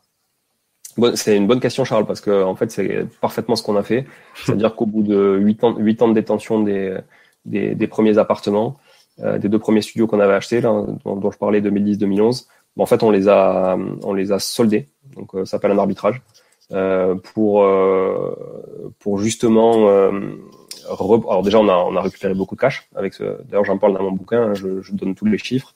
Euh, on a récupéré du cash qui nous a permis d'aller faire énormément de leviers, bah, notamment aussi pour aller acheter euh, des appartements, même si euh, allez, à cette époque-là on les a pas encore vendus, mais bon, on savait qu'on avait ce cash qui dormait quand même euh, dans les appartements, donc ça nous a, ça a pu nous servir de levier. En fait, grosso modo, tu vends, tu récupères 100 000 euros de cash, par exemple, pour avoir un compte rond. Euh, t'investis euh, 10% avec 10 000 euros d'apport, enfin avec 10 000 euros d'apport, bon, ben, son patrimoine, euh, dans 20 ans, il a plus la même gueule que si tu avais gardé tes 100 000 euros dans les deux premiers apparts. C'est ça l'effet de levier qui est fou en fait sur le sur l'immobilier. Et, euh, et, donc on a arbitré aussi pour la partie fiscale. Euh, c'est la question de Charles parce que euh, on commençait effectivement à, n'avoir plus que l'amortissement du coup de d'une partie de de l'immeuble hein, parce qu'on amortit différemment le terrain, des meubles, des choses. C'est un peu mmh. complexe comptablement. Et donc pour justement aller réinvestir dans des appartements, recréer du, finalement du déficit sur la partie euh, frais, parce que tu repaies des frais d'agence, tu repaies des frais de notaire sur les acquisitions, etc., que tu peux amortir à terme. Et puis, quand tu fais des travaux, tu aussi amortis les travaux euh, sur plus, euh, sur plus long terme. Enfin, tu peux, tu peux faire le choix, en fait, des travaux. Tu, peux faire le choix soit pour certaines parties des travaux, soit de les amortir à terme, soit de les, de les mettre en déficit reportable directement pendant 10 ans sur, sur ton bas de bilan. Donc, mais on l'a fait aussi pour ça aussi pour ça. Et donc, grosso modo, la moyenne, c'est 8-10 ans. 8-10 ans, la LMNP, tu es obligé d'arbitrer un bien et de recréer du déficit si tu veux rester dans cette notion d'optimisation fiscale. D'ailleurs, on n'en a pas parlé, mais il y, a un, y a un risque sur le LMNP quand même qui est que bah, le statut euh, saute et que euh, la niche mm. soit supprimée, parce que c'est quand même une niche fiscale euh, très favorable et c'est une des dernières. Je pense que c'est la seule dans l'immobilier qui est aussi favorable. toi, c'est quelque chose que tu, c'est un risque, c'est un risque réel pour toi? Alors, j'ai plus en tête depuis quand le statut de LMNP existe, mais euh, quand on investissait nous les premiers appartements 2010-2011, euh, on nous disait déjà oui, mais la LMNP ça va pas durer. Ok. Donc euh, moi je serais moi je serais passé à votre place. Bon, évidemment des conseils de gens qui ne l'avaient jamais fait. Bien sûr. comme souvent, voilà. Ben, j'ai dit écoutez, moi tant qu'il y a quelque chose à prendre, je le prends. Le jour où il faut arbitrer ou prendre une décision, c'est pas grave. Les biens qu'on achète seront quand même liquides parce que des gens voudront y mettre leurs enfants quand même. voilà. Donc il y aura pas de, j'aurai pas de sujet. Bon, bah, finalement, tu te rends compte que dix ans après, le statut existe toujours, euh, qu'on en a bien profité pendant dix ans et, qu'on espère encore en profiter pendant dix ans. Si c'est pas, si c'est pas le cas, on, on arbitrera et on jongle. Enfin, faut être vachement agile en fait euh, dans, oui, ce que tu fais. Euh, je veux dire, aujourd'hui, euh, tu investis dans une boîte qui a, qui, a, qui, a, pignon sur rue, qui a en hyper croissance. Demain, elle peut se casser la gueule. C'est exactement la même chose. Euh, y a, en fait, il y a plein de, il y a plein, plein d'exemples comme ça qu'on peut, qu'on peut citer dans d'autres domaines. Hein. C'est clair, c'est clair. Thibaut veut savoir euh, comment convaincre une banque de prêter sur 25 ans pour du locatif en 2021. C'est le titre d'un film, ça d'ailleurs. C'est un film que tout le monde, tout le monde aimerait voir. Est-ce que ça existe? C'est possible ou pas ça? Ouais, c'est possible. Ouais, c'est possible. Après, ça dépend toujours évidemment de l'endettement, euh, de l'encours en fait. Okay. Le taux d'endettement, c'est une chose, mais après il y a y y y l'encours euh, de la dette bancaire qui, qui, qui joue aussi. Qui pèse. Voilà, nous par exemple notre problématique c'est vraiment la taille de l'encours, c'est pas c'est pas le taux d'endettement. En fait, le taux d'endettement euh, quand tu as un patrimoine net, etc., qui, qui, est quand même euh, intéressant. Bon, tu, tu, peux jouer avec des mécaniques, tu peux te payer des dividendes d'une année aussi euh, pour faire remonter finalement ta, charge de revenus. Enfin, il y a, y, a, y a plein de mécaniques. Mais par contre, l'encours, bah, il est ce qu'il est. Quoi. Je veux dire, la dette, elle est là. Il y, a, y a ça à minima remboursé et il n'y a aucune garantie que ce soit fait. Donc, la problématique, elle est plutôt là. Donc, j'ai envie de dire, si quelqu'un n'a pas beaucoup d'encours, pas beaucoup d'encours, ça veut dire en, dessous de, euh, je sais pas si c'est par exemple un profil de cadre, hein, de cadre en région parisienne ou en province, peu importe. Euh, franchement, jusqu'à 500 000 euros d'encours, euh, à mon avis, c'est pas un problème. Peut-être même jusqu'à 800. Après, ça commence à être un peu plus compliqué. Et puis, passer le million d'encours, voilà, c'est, bon, mais il faut, il, une marge. faut faire différemment. Mais c'est mon expert comptable et je le cite. Alors je sais pas s'il est là, mais je, je le cite. Ça, ça m'étonnerait. Mais, mais, non, mais c'est un vrai fan de mon bouquin en plus, donc il est peut-être là. Mais du coup, il en fait la promotion à tous ses clients. Mais, euh, mais en fait, il m'a, il m'a dit, euh, il m'a dit, je comprends pas qu'en fait une personne de 40 ans n'ait pas son million d'encours, voilà, euh, de dette bancaire. Parce que tout le monde devrait euh, être, être capable de lever un million euh, jusqu'à ses 40 ans, progressivement. Hein, voilà, et à 40 ans d'arriver avec un million d'encours et après, euh, franchement, ça te garantit quand même une bonne retraite, quoi, derrière, tu vois, d'avoir ce million avec le patrimoine qui évolue, la valorisation. C'est un peu comme la Rolex de Sarkozy, quoi. Voilà. Mais c'est plus facile à avoir un million d'encours avec l'immobilier au final, j'ai l'impression. Et d'ailleurs, les banques, euh, tu les approches directement, tu passes par des courtiers. Comment, comment, tu, comment tu obtiens tes, tes, tes emprunts? Je suis passé une fois avec un courtier euh, pour euh, une acquisition de trois, trois appartements d'un coup. Euh, et en fait, euh, avec une banque qui était plutôt censée être banque haut de gamme, vous inquiétez pas, on va vous suivre, etc. On est une banque patrimoniale, investisseur et autres. C'était pas une banque privée, mais c'était, on va dire, une banque de réseau haut de gamme. et qui a son siège à Toulouse d'ailleurs, pour ceux qui connaissent et euh, qui m'a promis pas mal de choses. Et quand il a fallu euh, aller sur un projet euh, beaucoup plus gros derrière, euh, stop, pas assez de recul, on vous connaît pas, gna gna gna gna. Bon ben voilà, on a vite, on a vite, on a vite trouvé d'autres solutions quoi. Ok, ça marche. Ismaël veut savoir comment tu gères les locataires mauvais payeurs. Du coup, euh, vu ta quantité de biens, ça, c'est un sujet qui doit, qui doit arriver régulièrement. Je, je crois que tu en avais parlé d'ailleurs sur ton Insta, que tu as eu un cas comme ça. Ouais, mais c'est que sur des projets de marchand en fait qu'on a des problématiques d'expulsion. Euh, Mais on, en fait, on sait quand on achète, parce l'occurrence, voilà, c'était un immeuble, un gros immeuble où il y a, il y a 13 gros appartements, du local commercial, etc. Et, euh, et, et on savait qu'on avait acheté avec deux locataires dedans, euh, c'est tout. Après, tout le reste était vide, qui, dont un qui ne paye pas depuis 5 ans et un qui nous a jamais payé depuis qu'on a acheté, donc il devait pas payer non plus avant. Euh, et, euh, et, et, et, les, Là, les tu vas deux. quand même être serein de, de, d'acheter ça. Ouais, ouais, parce que voilà, bon, voilà, on a eu gain de cause au tribunal, c'est ce que je partageais sur Instagram pour un, un qui paye pas dans 5 ans. Donc, s'il fait pas appel dans, dans le mois qui arrive, il va être rapidement dégagé avant la trêve hivernale, parce que c'est mi-octobre. Et, euh, et après, l'autre euh, est parti de son propre chef là, parce que, parce que voilà, on l'a convaincu. Sébastien. Chabal euh, lui faire un coup, c'est, ça. Non, mais on l'a, on l'a convaincu. Voilà. Ok. Ouais, il faut, il faut avoir des bons arguments, mais ok, ça marche. Euh, alors, je saute un peu les questions pour pour que ah voilà, l'IMO papier, intéressant. Quid de l'IMO papier, veut savoir Jonathan. La SCPI, euh, je sais pas, des, E- des ETF qui investissent dans des foncières, enfin des foncières cotées? Est-ce que tu fais ça, des OPCI Euh, euh, non, je, alors là, SCPI, oui, euh, avec euh, Activimo, qui est une SCI, euh, c'est pas pour faire de la pub, hein, parce que Ouais. j'ai aucun intérêt, mais euh, je, je le partage. Activimo, qui est une SCI qui investit euh, majoritairement dans les activités logistiques, euh, Ok. auxquelles je crois beaucoup. Voilà. Ouais. Euh, auxquelles je crois beaucoup parce que bah, parce que parce que l'e-commerce, euh, bon, en plus Ouais, c'est mon dada, explose, donc, ouais. euh, voilà, je suis en plein dedans.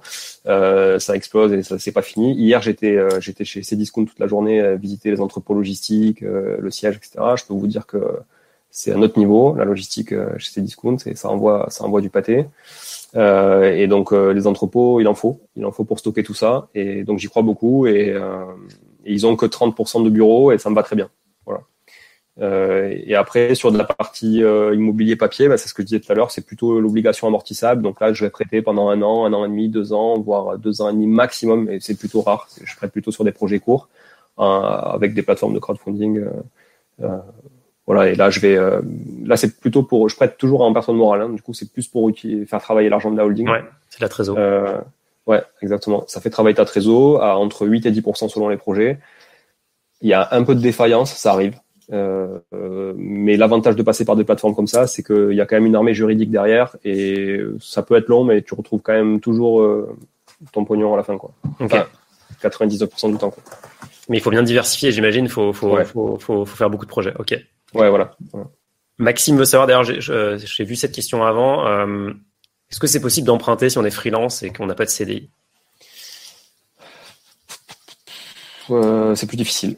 C'est plus difficile. Après, je suis, je suis euh, honnête. Euh, j'ai aussi, euh, je me suis aussi remis salarié il y a quelques années pour réemprunter massivement dans l'immobilier. Donc, c'est qu'il y a une relation quand même de cause à effet importante. Il y a une corrélation forte. Ouais. Et du coup, je, je reste persuadé que le CDI, malheureusement, euh, est un acronyme important en France, une étiquette importante. Et je connais des entrepreneurs qui ont des boîtes qui valent pas mal de millions et qui ont du mal à emprunter dans pour aller investir dans l'immobilier euh, parce que leur valo, finalement, elle est dans la boîte, qu'elle n'est pas dans leur poche et, et que ça reste compliqué. Pour info, c'est un cas très fréquent. Donc, euh, il y a des boîtes euh, que vous connaissez tous, euh, dont les patrons peuvent pas emprunter en fait parce que voilà, les banquiers comprennent pas le modèle, ce modèle-là. C'est Euh, c'est abso- c'est absolument euh, horrible. Enfin, franchement, Ouais, c'est- euh, c'est absurde. C'est absurde et on- euh, je pense que euh, je pense que c'est un- une énorme opportunité. D'ailleurs, chez Finari, c'est quelque chose qu'on qu'on regarde de très près parce que voilà, ces gens-là ont besoin d'emprunter et ils sont solvables. Ils sont même plus solvables que quelqu'un en CDI. Euh, et pour info, je sais possible d'emprunter sans CDI parce que je l'ai fait. Euh, et j'ai fait pour j'ai fait j'ai exactement ce que tu as dit. J'ai mis plus d'apport. Euh, C'était du locatif et euh, aussi j'ai fait un PPD, un privilège prêteur de deniers. Et euh, voilà, ça se fait. Mais euh, mon petit conseil, c'est d'aller voir la banque euh, des parents, la banque euh, de famille euh, au coin de la rue Et eux, quand ils ont un historique, ils voient que depuis 30 ans, il y a un compte au nom de la famille qui travaille, bah, ça inspire confiance. Et après, quand le projet est bien ficelé, ça se fait. Ça se fait, mais il faut être prêt à mettre de l'apport. C'est un peu la seule condition, je pense. Et on va terminer. oui. Investi tu avais investi en plus un, un, endroit où tu connaissais, Chambéry Ouais, exactement. J'ai investi à Chambéry, qui est ma ville natale. Euh, voilà, moi, j'ai appliqué vraiment le. J'avais pas vu ta, j'avais pas lu ton livre encore, mais j'ai appliqué tes, tes, préceptes, à savoir, j'investis dans ce que je connais, je commence petit, je découvre, je fais tout moi-même. Et euh, d'ailleurs, j'en parle dans la communauté. Euh, je parle sur la communauté. j'ai eu plein de galères déjà. voilà, on refait la toiture pour info. Donc voilà, j'ai eu toutes les galères. Le locataire est parti le premier mois. Enfin bref. Mais c'est hyper intéressant et je suis très content que ça me soit arrivé sur un sur un T2 que euh, et pas et non pas sur un immeuble de rapport où euh, voilà j'aurais été tout de suite pris à la gorge, mmh. euh, complètement dépassé. Surtout moi j'ai pas envie d'en faire mon activité principale comme toi, donc il faut quand même que ça prenne pas trop de temps. Donc commencer petit, c'est c'est quand même mieux. C'est quand même mieux. On va on va prendre une dernière question. c'est Alexandre Darbois que je salue, qui pose cette question. donc sans rentrer dans le détail, en fait, la question d'Alex, c'est est-ce que, enfin, il dit on peut pas partir avec 500 euros d'épargne est-ce qu'il faut un montant minimum pour pouvoir emprunter? Est-ce qu'il y a besoin d'avoir un capital, euh, un certain capital pour pouvoir se lancer Ou enfin, est-ce qu'il y a une règle pour ça? Franchement, on n'avait pas, on n'avait pas beaucoup d'épargne quand on a démarré. Euh, après, c'était peut-être, plus facile parce qu'il y avait moins de monde qui voulait emprunter et qui faisait la queue à la banque pour aller chercher de l'argent. Hein, en 2010, c'est sûr que l'immobilier était beaucoup moins démocratisé que, que maintenant. Hein. Maintenant, ça pullule partout. Internet a, aidé à ça aussi. Enfin, les réseaux sociaux ont vachement aidé à ça. Je sais pas si c'est une bonne chose ou pas. On le verra dans le temps, mais euh, je crois qu'il faut quand même un minimum d'épargne. C'est-à-dire que franchement, si t'as pas 3-4 mois euh, de, de, vivre euh, devant toi en épargne, c'est un peu plus compliqué et c'est normal. Je dirais, il y a quand même une grosse partie de risque. Ça reste, un, ça reste un investissement. Déjà, il y a des frais de dossier à payer que la banque souvent n'en fait pas cadeau. Hein. Mm. Et d'ailleurs, ça aussi, c'est un truc quand tu empruntes en pro, tu peux être sûr que les frais de dossier, c'est pas les mêmes qu'en perso. Euh, tu as les frais de dossier, euh, la banque va peut-être te demander de faire un petit peu ci, de leur placer un petit peu d'argent par-ci par-là. Bon, il faut il faut pas beaucoup, hein, je pense que voilà, mais dire on, peut partir vraiment de rien de rien, c'est-à-dire euh, j'ai zéro, j'ai que mon salaire à la fin du mois et si j'ai pas le salaire, euh, grosso modo, euh, je, je peux pas je peux pas payer mon loyer. Bon là c'est c'est quand même il y a quand même un monde quoi. Mais je pense que si on a trois quatre mois d'avance, je sais pas si quelqu'un a un salaire de de, de 2000 euros net voilà, d'avoir euh, peut-être 6 8 000 euros de côté. Ça peut déjà suffire pour, euh, pour emprunter, à condition de ne pas avoir un crédit sur une bagnole, par exemple. Super. Très clair. Bon, bah écoute, euh, Julien, ça fait un peu plus d'une heure qu'on échange, donc je pense qu'on va s'arrêter là. Merci, merci pour ta transparence. merci pour ton, pour tous tes conseils. Je pense qu'il y a beaucoup de choses à, à aller chercher dans ce que tu as dit. Euh, d'ailleurs, tu es sur la communauté, donc euh, si euh, vous avez des questions, peut-être que vous voulez poser, bah, posez-les là-bas, comme ça tout le monde pourra profiter des réponses de Julien. Donc voilà, merci pour ton temps, c'était hyper intéressant. Est-ce que tu veux, enfin, tu as un mot de la fin, tu veux, tu veux donner peut-être un petit conseil pour la route? Non, pas vraiment, pas vraiment de conseil. Je pense que voilà, tout, en tout cas, tout retour d'expérience est bon à prendre. Donc je suis, je suis ravi si ça a pu, voilà, servir en tout cas à, à quelques personnes et et euh, je suis un passionné, donc j'adore euh, partager aussi. Euh, ça se voit. Euh, comme tu dis, j'ai pas de formation avant, tout ça. Je, je, je D'ailleurs, je suis anti-formation. Je préfère me former sur le terrain ou m'enrichir, comme je disais, d'expérience euh, autour. Alors oui, j'ai j'ai écrit un bouquin, mais en fait, je l'ai écrit aussi pour moi parce que j'avais envie aussi de, de, marquer un petit peu tout ça, d'écrire noir sur blanc. Et puis ça m'a occupé pendant les week-ends du confinement aussi parce que je tourne, je tourne, je tourne, voilà. Ouais, c'est sorti l'été dernier. Ouais. Enfin, Peut-être sur le bouquin, c'est quoi le, c'est quoi le, en deux mots le, de, le on, on, imagine bien que c'est au sujet de l'immobilier, mais c'est quoi le, le, ce que tu as voulu aborder? Bah, le, le, bouquin, finalement, c'est mon partage d'expérience. Alors, c'est une partie mindset, c'est comment moi je, je, je vois un petit peu euh, la partie euh, investissement immobilier euh, enfin en tout cas l'entrepreneuriat adapté à l'investissement immobilier, comment j'approche ça. Donc je, je parle un peu de ça. Partie mindset, euh, j'aborde la partie imposition, mais par contre c'est pas du tout un livre théorique, hein, donc euh, c'est vraiment du retour d'expérience. Après je partage, euh, euh, voilà, ce qui, ce qui à mon avis fait qu'on peut devenir un investisseur immobilier à succès, mais encore une fois c'est c'est vraiment que du partage d'expérience. Euh, et je suis assez transparent dedans, donc je partage quelques chiffres d'opération, etc. Voilà. Et après, je partage beaucoup sur Instagram. Euh, J'essaie d'être de plus en plus actif, euh, notamment bah, sur la partie marchand de biens où il y a toujours des choses à, à, dire et toujours des mauvaises surprises et des bonnes surprises. Et puis euh, sur Julien la Invest sur Instagram, si vous voulez aller voir. suivez Finari d'ailleurs aussi sur Instagram au passage, puisqu'on vient de se lancer. Donc voilà, s'il y, a deux comptes à recommander, c'est vraiment ces deux-là. Merci Monia, c'était vraiment un plaisir et bonne soirée à tous et au plaisir d'échanger à nouveau sur la communauté. À très vite, bonne soirée à tous, bye bye. À plus, ciao. Bon, si vous êtes là, c'est que vous avez écouté jusqu'au bout et a priori, l'épisode vous a plu. Si c'est bien le cas, n'hésitez pas à le partager autour de vous. Notez ce podcast sur Apple Podcast et Spotify en laissant un commentaire 5 étoiles. Je ne vous le répéterai jamais assez, mais c'est grâce à vous que ce podcast vit aujourd'hui et peut continuer de vivre en vous proposant un contenu toujours plus qualitatif. Merci encore. Je vous retrouve très vite sur un nouvel épisode de Money Tree. En attendant, je vous souhaite la meilleure des réussites dans vos projets et un bon enrichissement. À très bientôt.